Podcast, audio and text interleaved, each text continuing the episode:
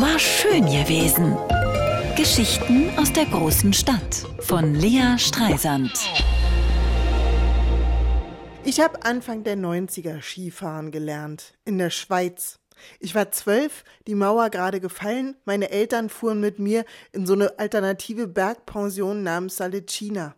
Aufgrund der extremen Höhe erbrach ich jeden Morgen mein Frühstück. Außerdem wurde ich schneeblind und bekam den Sonnenbrand meines Lebens. Es war ein toller Urlaub. An Schweizer Kultur nahm ich den Schneepflug, das I als obligatorische letzte Silbe und Heidi mit.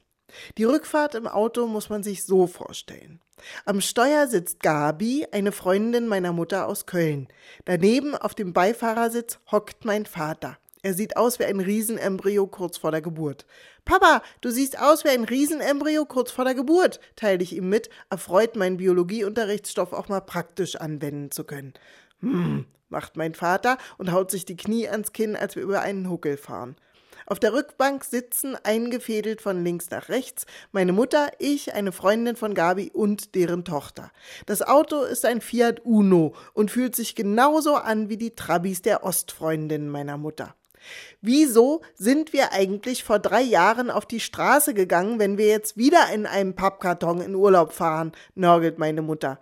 Na, weil ihr in euren Pappkartons nur drei Stunden weit fahren konntet, sagt Gabi. Jetzt sind es drei zehn Stunden. Von wegen, sagt meine Mutter und erzählt, dass sie für die Strecke von Berlin zur Ostsee auch schon mal zwei Tage gebraucht hat. Mir ist langweilig. Wegen der Bindehautentzündung, die ich mir infolge der Schneeblindheit zugezogen habe, hat meine Mutter mir das Lesen verboten. Keiner will mit mir spielen. Die Tochter der Freundin von Gabi ist drei Jahre jünger als ich, hat sich im Urlaub einen Bandwurm eingefangen und pupst die ganze Zeit. Sie hat ein neumodisches Gerät, einen Walkman dabei, mit dem sie eine Heidi-Kassette nach der anderen hören kann. Auf der Hinfahrt konnte ich sie noch mit Kaubonbons bestechen, aber jetzt hat ihre Mutter ihr wegen des Bandwurms das Kaubonbonessen verboten und lesen kann kann sie noch nicht, obwohl sie in die dritte Klasse geht.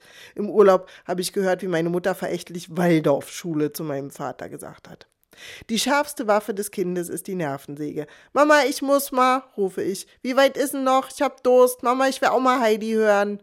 Irgendwann sind alle dermaßen gestresst, dass die Erwachsenen kapitulieren und die Kassette ins Autoradio schieben. Und während wir mitten in den Alpen zu sechst eingeklemmt in einem nach Furz stinkenden Fiat Uno im Stau stehen, schallt aus dem Autoradio die Erkennungsmelodie von Heidi, Heidi, deine Welt sind die Berge. Alle singen laut mit und mein Vater, zitternd mit Schweißperlen auf der Stirn, kurbelt mit letzter Kraft das Beifahrerfenster runter und brüllt in die schneebedeckten Gipfel Hilfe! War schön gewesen. Geschichten aus der großen Stadt von Lea Streisand. Immer montags neu im schönen Morgen und mit Flake von Rammstein live am 12. Februar im Kulturhaus Neuruppin und am 17. Februar in der Stadthalle Cottbus.